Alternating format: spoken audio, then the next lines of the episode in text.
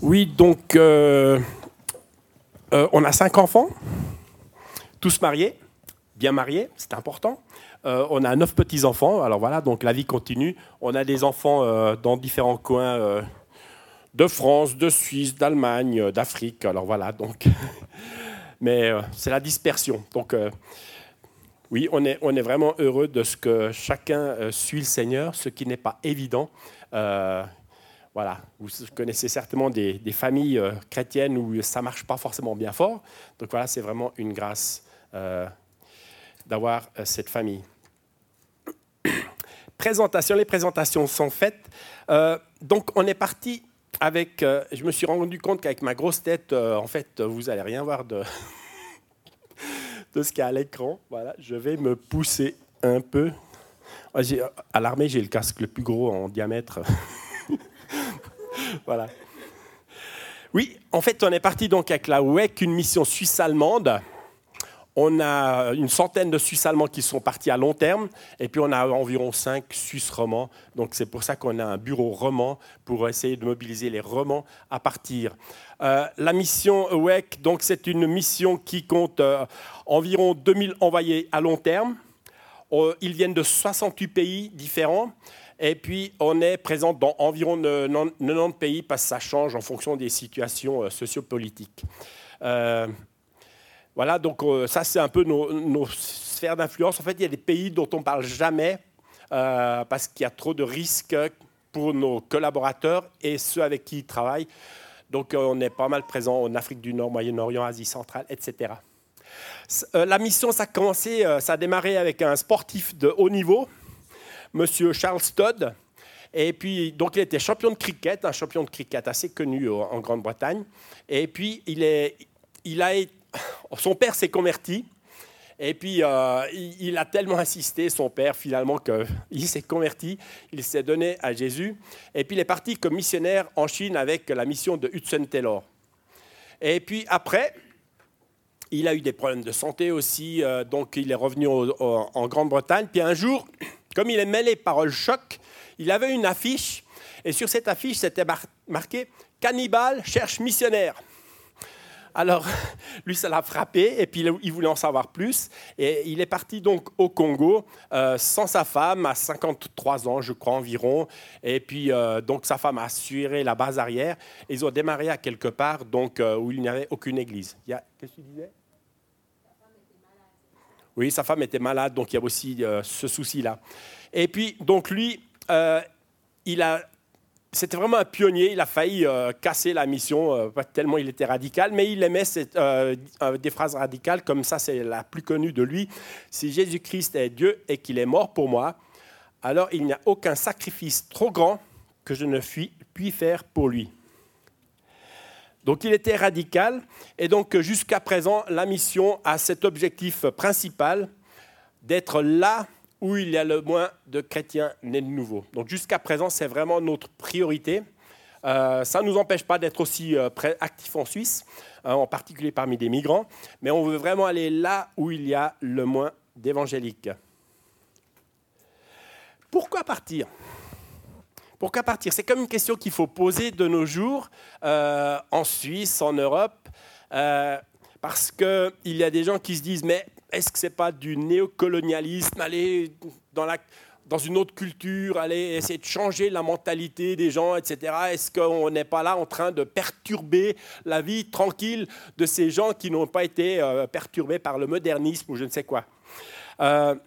Et puis des, fois, on entend aussi dire ah, mais il faut laisser faire euh, les Africains, ils savent mieux faire le travail que nous. Donc euh, la question se pose mais pourquoi partir en mission? Il y a tellement de travail hein, à Corgemont, à Bienne, en Valais, en Fribourg, en Turquie. Pourquoi partir si loin? Quand j'étais plus jeune, il y a quelques images qui m'ont choqué, qui m'ont frappé. Donc, euh, et ça, c'est une des premières images qui m'avait frappé. Euh, quand j'étais en Suisse et puis que je considérais un petit peu le témoignage, comment partager l'évangile euh, aux gens. Et puis j'ai découvert qu'en France, il y avait d'énormes besoins. À l'époque, il y avait donc euh, des départements, c'est les départements qui sont marqués avec la couleur la plus sombre, où il y avait une seule église pour 100 000 ou 200 000 habitants. Et donc, moi, j'étais choqué, quoi. Et surtout, bon, en Alsace, on, pouvait, on était content parce qu'il y avait pas mal d'églises, mais dans certaines zones, là, comme vous voyez, dans cette zone-là et ici, tellement peu d'églises évangéliques, tellement peu d'évangéliques. Et puis à Genève, à l'époque, il y avait déjà une cinquantaine d'églises. Je me suis dit, mais qu'est-ce qu'on fait à Genève? Donc là, la question était euh, là, mais est-ce qu'on ne va pas laisser les Genevois faire leur travail à Genève Et puis nous, on va aller ailleurs, peut-être en France? Et dans ces camps d'évangélisation, ce qui m'avait frappé, c'est que les églises, elles, se rencontraient des fois dans des garages. Alors, au lieu d'avoir une voiture, vous aviez les chrétiens. Et c'était frappant de voir ce contraste entre ces grandes églises de Genève qui, qui ça marchait et tout, ils chacun bien leur bâtiment et tout, et puis de voir ces petites églises en France, dans les garages ou les sous-sols euh, de, bâtiments. Une autre chose qui nous avait interpellés, c'est euh, le monde musulman le monde musulman, tous ces gens, ces, millions de gens qui savent que Jésus est un prophète, ils honorent Jésus, mais ils ne le connaissent pas.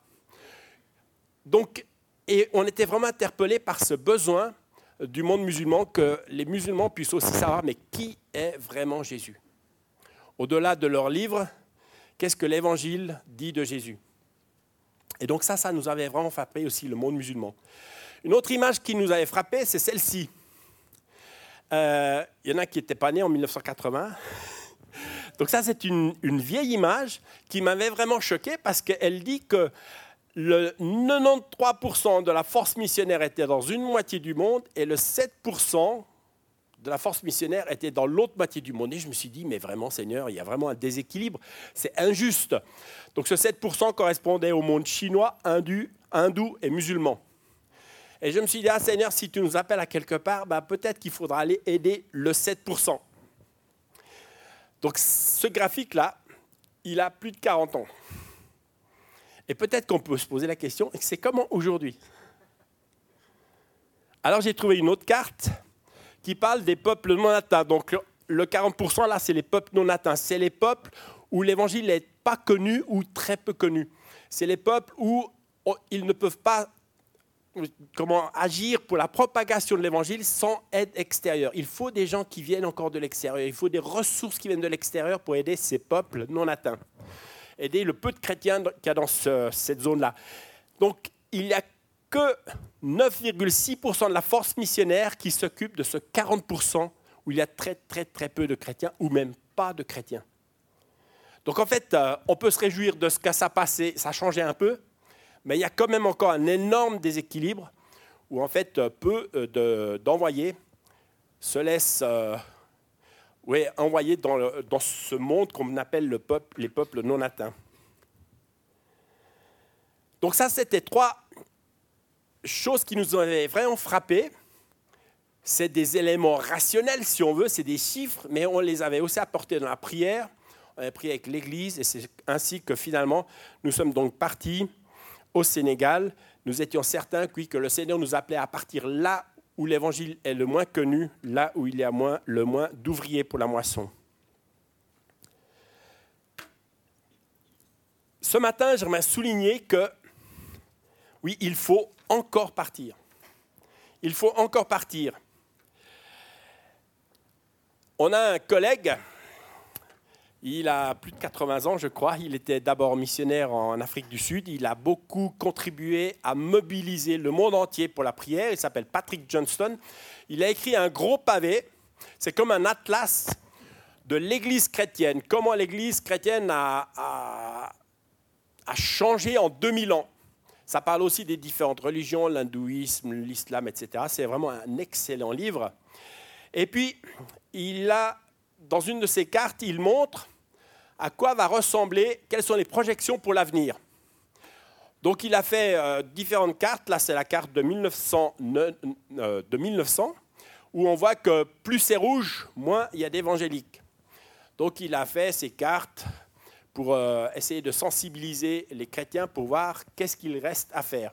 Et il dit on peut vraiment se réjouir de l'évolution du monde en 1960, donc, on voit qu'il y a beaucoup plus d'évangéliques qu'en Afrique subsaharienne, en, Scandinavie aussi. Et puis en an 2000, on voit que ça s'éclaircit encore plus, il y a encore beaucoup plus de jeunes. En Amérique latine, il y a eu tellement d'églises évangéliques qui se sont formées, en Afrique subsaharienne aussi.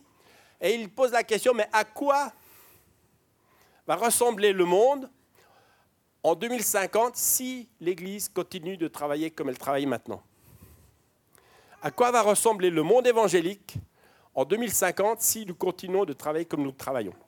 Donc euh, vous avez vu, il y a eu de belles évolutions depuis 1900. Mais à quoi va ressembler le monde en 2050 Et il dit, voilà, à quoi ressemblera le monde en 2050 si nous continuons de travailler comme nous travaillons maintenant? Et c'est comme euh, dramatique. Parce que comme vous voyez, l'Afrique de l'Ouest, l'Afrique du Nord, le Moyen-Orient, l'Asie centrale, il y a encore énormément de besoins. Des fois, je montre un détail de la Chine, parce que la Chine est jaune là, jaune-orange, euh, mais en réalité, euh, il y a des poches où il y a énormément, un, pourcentage énorme d'évangéliques, mais dans certaines zones, comme parmi les Ouïghours et les Tibétains en Chine, il n'y a pratiquement rien. Donc le défi reste là, le défi d'atteindre les non-atteints. Et la prière de Patrick Johnston, c'est que, que cela n'arrive pas, que cette carte de 2050 soit fausse. Et mon premier sujet ce, matin, peut-être ma première interpellation, c'est prions pour que la carte du monde en 2050 ne soit pas comme celle-ci, avec tellement encore de problèmes. On pourrait d'ailleurs faire un parallèle entre cette carte et la carte de portes ouvertes sur l'Église persécutée, parce qu'on voit qu'en fait, les zones où il y a le moins d'évangéliques, c'est aussi souvent là où il y a le plus de persécutions. Ça, c'est la globalité. Nous avons travaillé en Afrique de l'Ouest. Parmi ce peuple-là, et au Sénégal, ils sont 4 à 5 millions. C'est difficile de les compter parce qu'il y a beaucoup de nomades. Hein. Imaginez compter les nomades et puis compter les, nomades avec les enfants. Donc on ne sait pas exactement combien ils sont, les peuples du Sénégal, mais ils sont peut-être entre 4 et 5 millions. Combien d'évangéliques est-ce qu'il y a parmi, ce peuple D'après les chiffres que vous pouvez, vous scanner ce truc-là, euh, vous verrez qu'on on pense qu'il y a entre 0,01% et 0,03% d'évangéliques parmi les Peuls du Sénégal. Donc il y a des régions vastes comme la Suisse romande où il n'y a pratiquement rien. Il y a donc d'énormes besoins. Ce matin, il y a un gars, je vais l'appeler Sunday, lui, s'il veut aller dans une église ou rencontrer des chrétiens, il devra peut-être faire 45 km ou plus à l'est pour rencontrer des chrétiens. Il n'y a même pas d'église à 45 km. Et s'il veut rencontrer une toute petite église euh, à l'ouest, il devra faire peut-être 115 ou 125 km ce matin. Dans cette région-là, il n'y a pratiquement rien. Et ce gars-là, Sunday, c'est même pas un Sénégalais. Il est là comme euh, travailleur, mais il est seul. Alors, imaginez, avec nos théories de gentils évangéliques suisses, de dire Ah, mais les Africains, ils peuvent faire le travail tout seuls. Alors dites à Sunday Ah, mais tu peux faire le travail tout seul. Parfois, en fait, on demande à l'Église qui n'existe pas de faire le travail que nous ne voulons pas faire. C'est la réalité. Il y a encore énormément de zones où on a besoin d'interventions extérieures pour aider les gens à faire connaître l'Évangile, à diffuser ouais, cette bonne nouvelle du salut. Ça, c'est un petit peu la parenthèse missionnaire. Nous sommes partis. Nous sommes partis avec l'appui de six églises à Genève. Ça, c'est une grâce énorme. Et ces six églises, jusqu'à présent, sont derrière nous. Donc ça, c'est une grâce énorme pour nous. Et quand on était dans ce processus de départ, qu'on priait avec les églises, les responsables d'église, etc., il y a un gars qui avait reçu une parole pour nous. Il nous a dit Ah, mais votre départ là, ça me fait penser à Abraham. Et puis, euh, c'est vrai qu'Abraham, c'est un homme particulier. Il était parti avec foi vers l'inconnu. Nous, nous étions en train de nous préparer à partir avec, par la foi vers l'inconnu. On ne connaissait pas l'Afrique. Euh, ou presque pas. On avait fait juste un court terme de quelques semaines au Bénin, mais finalement, on ne connaissait pas du tout l'endroit où on allait. Et puis, l'Afrique de l'Ouest, il y a eu beaucoup de travail, des décennies de travail, et dans certaines zones, très peu d'églises évangéliques ou pas du tout. Donc on allait aussi dans un milieu, en, dans un certain sens, stérile spirituellement. Et on a beaucoup, moi en tout cas, j'ai beaucoup étudié la vie d'Abraham. Pendant 2-3 ans, je, ne faisais, je lisais ma Bible, mais je me concentrais en particulier sur l'étude de la vie d'Abraham. Et là, quelques pensées au sujet de la vie d'Abraham. Genèse 12 et Genèse 22. Si vous voulez lire tranquillement ça à la maison, Genèse 12, tout le chapitre, Genèse 22, tout le chapitre. Et là, Dieu dit à Abraham, quitte ton pays, ta patrie et ta famille, et va dans le pays que je te montrerai. Je ferai de toi une grande nation, je te bénirai, je rendrai ton nom grand, et tu seras une source de bénédiction. Toutes les familles de la terre seront bénies en toi. Et nous avions donc ce même objectif de partir par la foi comme Abraham l'avait fait. Et on avait pris un peu ça comme euh, ce verset, Genèse 18, 14, comme euh, leitmotiv, comme verset euh, pour partir. Y a-t-il quoi que ce soit d'étonnant de la part de l'Éternel? Est-ce qu'il y a quelque chose d'étonnant de la part de Dieu? Et nous, on voulait vraiment partir en nous laissant étonner par Dieu. Et quand vous pensez à Abraham, c'est joli cette histoire, hein. on la lit, on la raconte à l'école du dimanche, c'est joli, mais imaginez Abraham, on lui dit, allez maintenant tu quittes, tu quittes ta patrie, tu quittes ton pays, tu quittes euh, le lieu familier, mais combien d'obstacles Abraham a rencontrés entre le départ et l'arrivée? Je ne vais pas vous donner tous les obstacles auxquels il a fait face, mais je vous en donne juste cinq. Il n'a jamais vu le pays promis, premier obstacle. Moi, j'aime pas l'inconnu.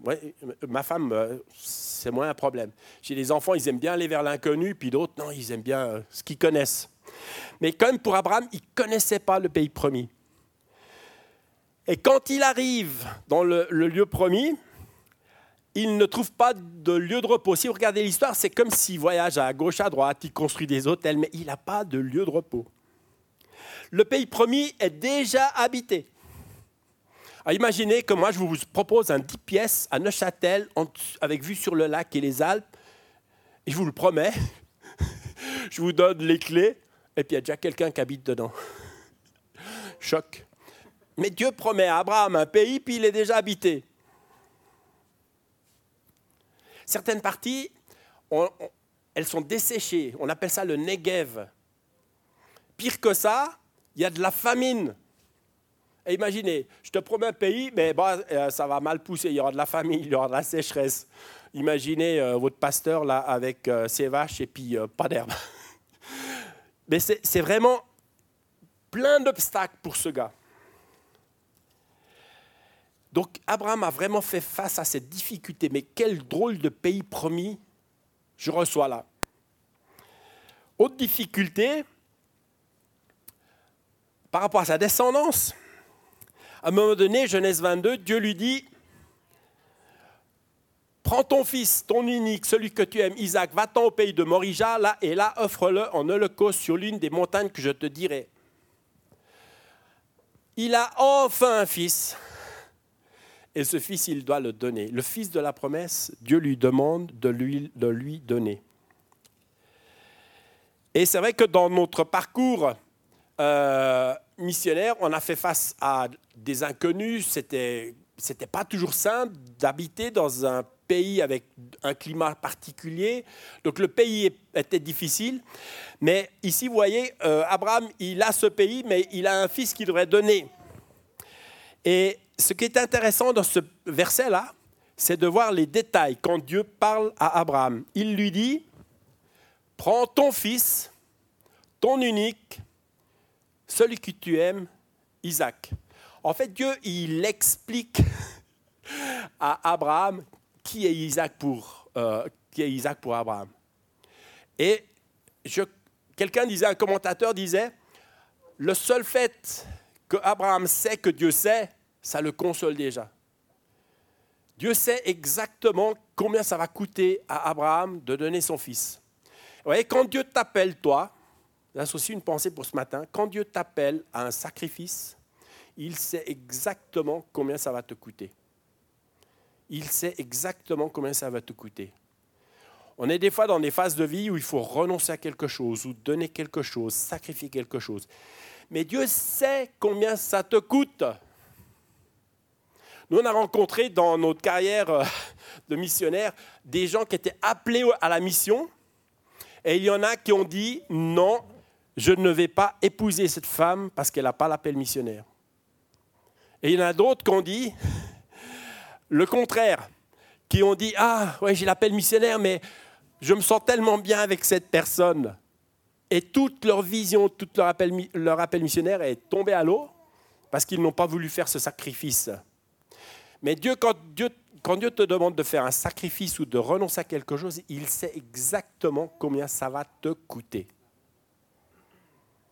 Et finalement, on se dit, mais ce n'était même pas un sacrifice, tout ce que j'ai gagné. Donc Dieu sait exactement qui est Isaac pour Abraham. Et Dieu connaît exactement ta situation, il sait exactement comment répondre à tes défis. Ça c'est les anciennes.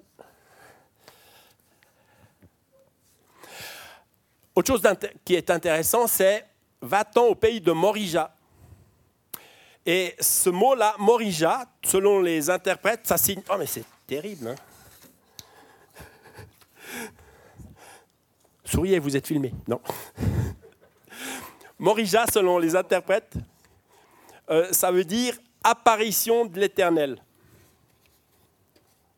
Apparition de l'éternel. Donc le lieu où, Isaac va se, euh, où Abraham va se rendre pour ce sacrifice, ça va être un lieu de révélation apparition de l'Éternel. Et quand euh, l'histoire, cet épisode se termine au chapitre 22, Abra, il est dit Abraham nomma ce lieu Yahvé Jiré. Et ce nom veut, signifie Dieu voit, Dieu pourvoit. Hein, il y a un peu les deux sens. Dieu voit et Dieu pourvoit. Et nous avons vu que dans toutes ces 40 années de service, ou 30 ans, on, a eu des épreuves, on a eu des sacrifices, on a eu des tests, des épreuves, mais ça a consolidé notre foi. Et voyez, Abraham, il a appris expérimentalement que veut dire Yahvé Jiré, que veut dire El Elyon, le Dieu très haut, que veut dire El Shaddai, le Dieu tout-puissant, El Olam, le Dieu éternel. Abraham a appris expérimentalement qui est Dieu moi, avant 17 ans, là, je pensais que Dieu, bon, ben, il est au ciel, il s'occupe de ses affaires, moi je suis sur la terre, je m'occupe des miennes. Mais après, un soir, le 19 septembre 75, j'ai compris que Dieu est mon créateur. Et ça a changé ma vie. J'ai expérimenté Dieu comme mon créateur qui me veut du bien. Je n'ai pas besoin de le fuir. Il ne va pas m'enfermer dans la religion. Il va m'attirer dans une relation. Abraham a vraiment connu expérimentalement qui est Dieu. Et c'est ces deux petites pensées que je veux vous laisser euh, par rapport à Abraham. Oui, c'est qu'il y a des inconnus. Dieu nous attire des fois dans des choses inconnues, mais n'ayons pas peur. Dieu pourvoit, Dieu pourvoira, même s'il y a des sacrifices à faire. Voilà donc des paroles qui nous ont accompagnés pendant ces années. C'est intéressant parce qu'avec les années, il y a d'autres personnages bibliques qui m'ont frappé plutôt qu'Abraham. Maintenant, c'est plutôt Jean-Baptiste. Pourquoi Jean-Baptiste? Jean-Baptiste prêchait dans le désert. Et franchement, des fois, vous savez, quand je mobilise pour la mission en Suisse romande, j'ai l'impression de prêcher dans le désert. Parce que souvent, quand je parle de mission, on me répond quoi Ah oui, il faut être missionnel. La mission, ça commence ici. Et, puis, c'est milliers d'ethnies où il n'y a pas ou peu de chrétiens. Ouais, il faut être missionnel. Oui, oui, il faut l'être. Il faut, ça commence ici. Mais en même temps, il faut avoir un regard vers l'extérieur, vers le monde, voir Corgémont et le monde entier, simultanément. Et des fois, je me demande si acte 1, euh, où il est dit, oui, soyez témoins à Jérusalem, en Judée, etc. Si on dit, ouais, on commence là, puis on verra plus tard où.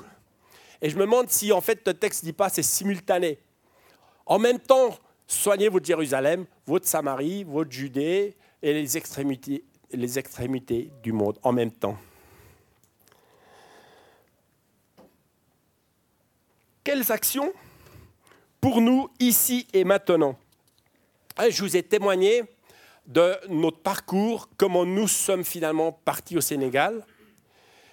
Et c'est important, de souligner que tous ne partiront pas, mais tous peuvent prier. Ah, je vais laisser parler ma femme, comme ça, ça a changé de voix.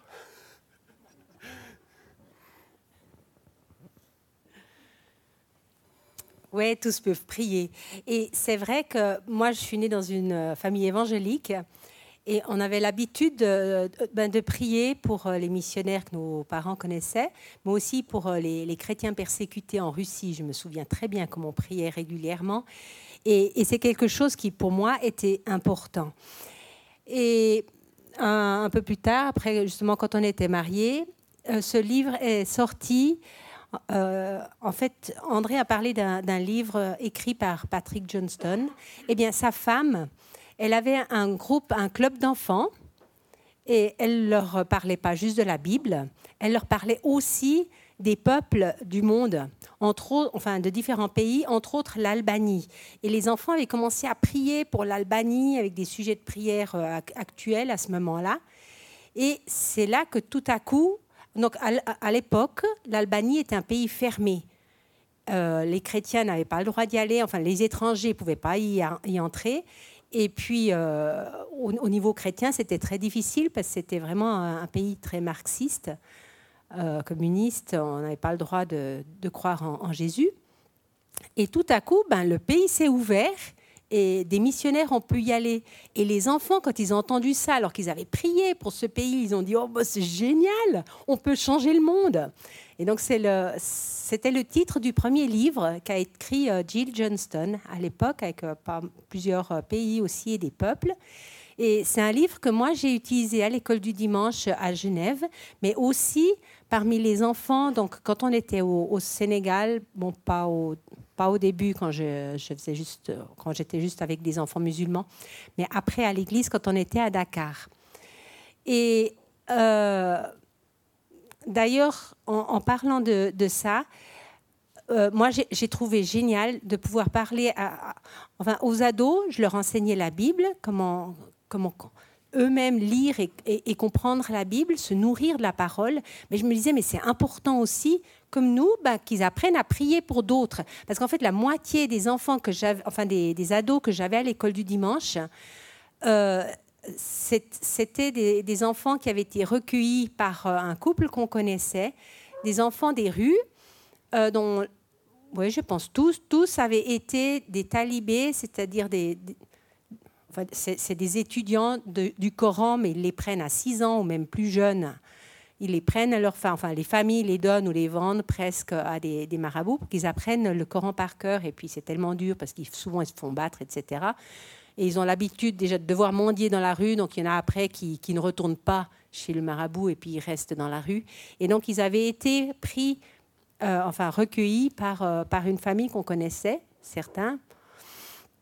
Et et eux, donc, euh, quand, je leur parlais de ces différents pays et de ce qui se passait pour les chrétiens et pour prier pour les chrétiens, euh, pour que les gens se convertissent, c'était les plus fervents, les plus ailés, je vous promets. Hein, ces, ces, enfants qui avaient été recueillis de la rue, ils avaient vraiment à cœur de prier pour ça les autres aussi, ça donnait vraiment... Euh, pour moi, c'était vraiment encourageant de voir que des enfants qui avaient vécu vraiment des choses très difficiles, très dures, combien ils avaient à cœur de prier pour les peuples et les, pays. D'ailleurs, un jour, c'était à la fin de l'année euh, scolaire, je me suis dit, bon, on fait un truc spécial, j'aurais montré un, un, film de portes ouvertes, bambou en, bambou en hiver. Puis bon, il est un peu long, et puis euh, bah, le culte était déjà terminé. Quand, euh, quand j'ai fini, j'ai dit, bon, le culte est terminé, vous pouvez retourner, euh, ouais, retourner chez les parents, enfin, etc. Ils m'ont dit, mais quoi? On n'a pas prié aujourd'hui alors bon, ben, je leur ai présenté encore un peu quelques sujets de, la Chine et on a prié un bon moment. Hein. Pour eux, c'était important. Et moi, je vous encourage vraiment tous.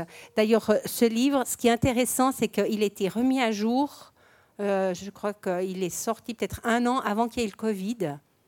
Et je me suis dit, oh, ce serait super de l'avoir en français. Jusque-là, on ne l'avait pas en français. J'avais à cœur de l'avoir en français, mais j'avais jamais le temps de le traduire. Avec nos cinq enfants, etc. Et puis, euh, et puis quand il y a eu le Covid, je me suis dit, ah, ah ben maintenant. Et puis, je me suis dit, oh, je finis encore deux, trois trucs avant de m'y mettre. J'ai pas eu le temps de finir mes deux, trois trucs. J'avais un mail qui arrivait de quelqu'un qui, à qui quelqu'un l'avait offert, en allemand d'ailleurs, même pas en anglais. Et puis qui disait, oh, mais ce serait super, est-ce qu'on pourrait pas le, traduire en français? Euh, j'ai dit, euh, et puis elle disait, ah ben, je serais prête à aider. Je ne connaissais pas cette personne, elle est de Paris, je ne l'avais jamais rencontrée. Ah ben, à deux, on s'est mis, et puis on ne pouvait pas se rencontrer, hein, c'était le Covid. Mais à, deux, on s'est mis à, le traduire. Et, vraiment, moi, je, suis sûre que c'est un instrument pour les familles. Pour, moi, c'est un instrument de réveil, même pour les familles. Parce qu'on prie, on prie pour des pays, on prie pour des peuples. Et quand on, prie, le Seigneur agit en nous. Il nous met des, fardeaux. Il nous guide aussi comment prier. Euh, quand on entend les nouvelles, ben on sait, voilà, on peut prier comme ça, on peut prier comme ça. Ça donne des idées, ça montre un petit peu l'arrière-plan de certains pays, de certains peuples. Et moi, je vous encourage, que ce soit avec vos amis, euh, euh, même les grands-mères.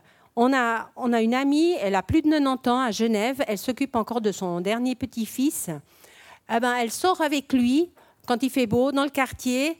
Il y a les enfants parce qu'elle aime bien les enfants, donc les enfants souvent se joignent. Elle l'utilise et elle le lit. Les, parents, ils sont pour parce qu'ils apprennent des choses sur, le sur les pays? Mais en même temps, elle les évangélise en même temps au travers de ce livre. C'est pour dire, hein, c'est vraiment, c'est vraiment un, livre génial et vraiment ça a, ça change les choses dans les pays. Moi, j'avais fait prier l'école du dimanche, donc quand on est, on est aux écluses. Euh, il y a cinq ans, j'ai fait prier les enfants pour un, certain, pays, euh, un certain peuple, les Bourriates. Et puis après, cinq ans plus tard, je me suis dit, oh ben, je pourrais reprendre, les faire prier de nouveau pour, euh, pour ce, pour ce peuple-là. C'était d'autres enfants. J'ai revu la liste des sujets de prière que j'avais donnés et je savais où en étaient les choses. Et j'ai pu dire aux enfants, ben voilà, vous voyez, on avait fait prier il y a cinq ans vos grands frères et grandes sœurs pour ça. Et ben voilà tout ce qui a changé. Ben, je peux vous dire, ils étaient joliment euh, oh, euh, enthousiasmés de, prier et ils avaient vraiment à cœur de prier puis de voir la suite de, ce qui allait se passer pour ce peuple. J'étais longue. Hein. Oui, oui. Non, non. J'aimerais conclure avec euh, une petite histoire. Peut-être que vous savez qui sont les Moraves. Les Moraves, c'est un peuple donc euh, qui euh, était du côté euh, est de l'Europe. Il y a eu un réveil parmi les Moraves et à partir de 1732, donc ça fait déjà un moment, hein, à partir de 1732, pendant 150 ans, ils ont envoyé 2158 missionnaires en 150 ans. Mais c'est aussi eux, ces Moraves, qui sont célèbres parce qu'ils ont, ils ont lancé une réunion de prière qui a duré 100 ans. 100 ans de prière. Et c'était vraiment non-stop. Et quelqu'un a posé cette question, comment entretient-on un mouvement de prière pendant 100 ans? Donc, euh, vous pouvez scanner euh, l'article si vous voulez, mais c'est très intéressant. Et dans cet article, ils disent, la réponse peut vous surprendre en impliquant les enfants. Donc ce moment de ce temps de prière de 100 ans, il a duré 100 ans parce que les enfants étaient impliqués. Ça veut dire quoi? Ça veut dire que les enfants priaient, les enfants devenaient adultes, et après ils se mariaient, ils avaient des enfants, ils priaient avec leurs enfants, et comme ça, ça, se passait de génération en génération. Ce mouvement de prière a duré 100 ans parce que les enfants étaient impliqués. Et si nous voulons que nos réunions de prière, nos églises restent dynamiques et euh, pleines de pep au, niveau de la Suisse, il faut toujours impliquer les enfants. Et c'est vrai qu'on répète souvent que l'église, les enfants, ce n'est pas l'église de demain, c'est l'église d'aujourd'hui. Et c'est tellement important. Les enfants, c'est l'église d'aujourd'hui. Et quand ils sont impliqués dans la prière, aussi la prière pour la, mission, les missions, eh bien, il peut vraiment y avoir quelque chose qui dure. Tous ne partiront pas, mais tous peuvent prier. Tous ne partiront pas, mais tous peuvent envoyer. Ça, c'est aussi un autre aspect qui est très important. Et je vous laisse juste ce défi que s'est lancé un pasteur de Slovaquie. Il y a un pasteur de Slovaquie qui a dit, pour sa dénomination, sa vision maintenant, c'est d'envoyer 100 missionnaires, et il ajoute, et d'avoir 5000 personnes qui les aident, qui les soutiennent. Ça veut dire que pour chaque missionnaire, il voit que c'est important d'avoir un cercle de soutien. Alors tous ne partiront pas parce qu'il y a des gens qui sont appelés à soutenir ceux qui sont envoyés dans la prière, les finances, euh, les conseils, l'amour fraternel, etc. Donc, retenons cela. Tous ne partiront pas, mais tous peuvent prier. Et nous avons vraiment euh, le pouvoir de pénétrer des zones totalement non atteintes par la prière. Je viens de lire cette semaine qu'il y a 200 ou 300 personnes, des musulmans, euh, à Gaza qui ont eu des rêves, des visions de Jésus. On ne peut pas rentrer à Gaza, mais la prière pénètre Gaza. La, la, prière pénètre Israël. La prière pénètre le Yémen. Elle pénètre ces zones inatteignables de Chine où il y a les Ouïghours dont on parle de temps en temps à la radio ou à la télévision. On peut pénétrer toute situation par la prière. Et c'est là vraiment ce qui est enthousiasmant pour nous. La prière abat toute limite. Je vais terminer là. Euh, je vais quand même conclure par la prière. Et puis après, s'il y a des questions, alors on continue.